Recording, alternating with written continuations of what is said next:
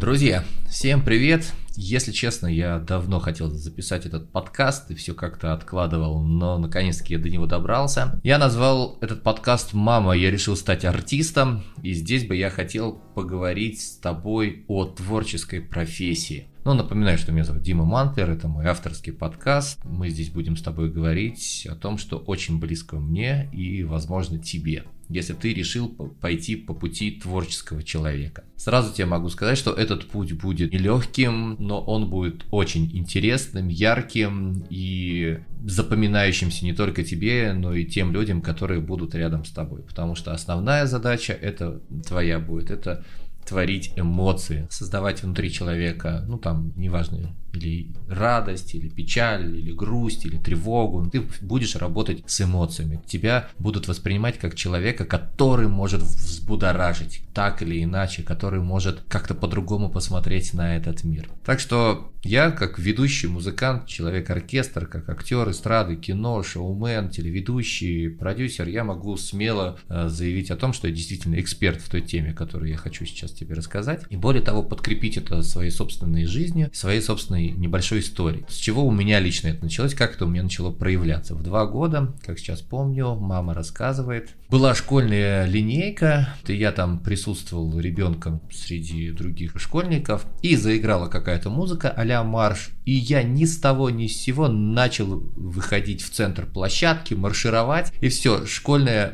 программа первого звонка, она прекратилась, и все смеялись только над тем, смотрели, как молодой мальчик подтягивал, там, поднимал ногу, старался, улыбался. Ну, прям сразу с первых э, лет моей жизни было понятно, что я буду вот артистом. Пять лет а мама выучила со мной песню про капитана и пригласила меня а, в отцовскую дивизию выступить. Я действительно выступил так круто, что потом 800 человек, как сейчас помню, поднялись и аплодировали. Я часто представлял себя с такой расческой круглой в туалете, где я что-то вел, что-то я пел. В принципе, я всю жизнь этим занимался. Потом лет э, в 14 20 мы переехали в Оренбург, и там в Оренбурге есть такая студия «Щелкунчик», студия театра песни танцы «Щелкунчик». Мы с ними стали суперфиналистами «Утренней звезды», и вообще это очень крутой коллектив, где готовят очень классных специалистов в области хореографии, вокала, шоу. Я был один из первых выпускников этой школы вместе с Александром Асташенком, возможно, ты помнишь, группа «Корни» такая. Затем мне настолько понравилось э, танцевать, а я двухметровый и, в принципе, был довольно неуклюжий парень. Я решил развить себе вот эти вот навыки владения телом и решил поехать после школы в Минск, поступить там в Белорусский университет культуры на хореографию. Из-за данных, так как я довольно поздно пошел в хореографию, меня не взяли. Потом я приехал в Кострому, поступил в училище училище культуры по классу хореографии, отучился там 4 года. Параллельно с этим у меня уже в 16-17 лет был свой коллектив, который назывался, и до сих пор, кстати, называется «Оранжевая рапсодия» в городе Кострома. Реально, представляешь, я создал коллектив, причем вместе с мамой, в 16 лет, который до сих пор существует. Ему порядка там 25-30 лет уже. Дальше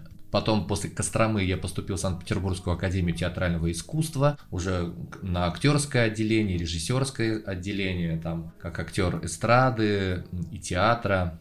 Хотя по диплому я, по-моему, режиссер. Да, точно, режиссер эстрады. В то же время я начал вести мероприятия в ночных клубах, мсить, проводить разные конкурсы. Также я там параллельно начал сниматься в кино. У меня за плечами порядка 20 кинофильмов. Причем это и сериалы, это и крупный метр. Прям очень плотно, где-то лет 10 я работал в кино. Затем в 27 лет меня пригласили на программу «Минута славы», где я стал финалистом этой программы со своими оригинальными номерами, и там началась моя еще жизнь как шоумена, да, когда меня уже начали приглашать только с номерами. Просто как ведущего, но еще просто приехал, удивил, уехал. Где-то в 32 года я начал писать свои стихи и песни. Выступали на радио России, на петербургских радио, ездили в Краснодар, давали концерты в Волгограде. У нас там целое турне тоже было вместе с моим другом, музыкантом Дмитрием Смирновым, Димон и Димон у нас был такой дуэт. Затем я стал работать телеведущим, проработал на телеканале «Еда», пошел отучился в школе Останкиной, школе Первого канала,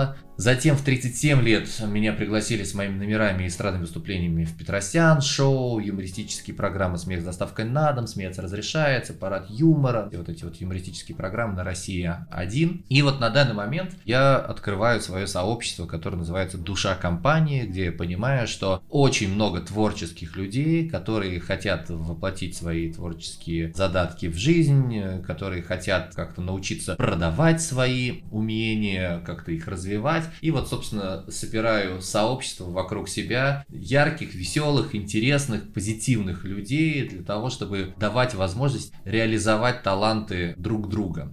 Потому что есть такая фраза у Славы Полунина «Человек счастлив тогда, когда сам вытворяет, а не тогда, когда смотрит на то, как другие творят». Так что это мой путь. Я, еще раз повторюсь, я могу смело тебе рассказывать о том, что я действительно эксперт в том, что я сейчас тебе буду рассказывать. Я тебе расскажу все нюансы, все тонкости, все плюсы и минусы той или иной профессии. На что следует обратить внимание. Точно ли тебе туда надо? Возможно, у тебя есть предрасположенности и задатки совершенно к другой профессии, а тебе это там кто-то сказал, что это классно, а давай-ка, давай-ка мы пойдем в актеры. Я тебе расскажу те случаи, когда вот, ну, не надо было человеку идти в актеры, а он действительно мог быть там классным предпринимателем, бизнесменом. Все по пунктикам, по полочкам я тебе все разложу в этом подкасте, так что устраивайся поудобнее, мы начинаем.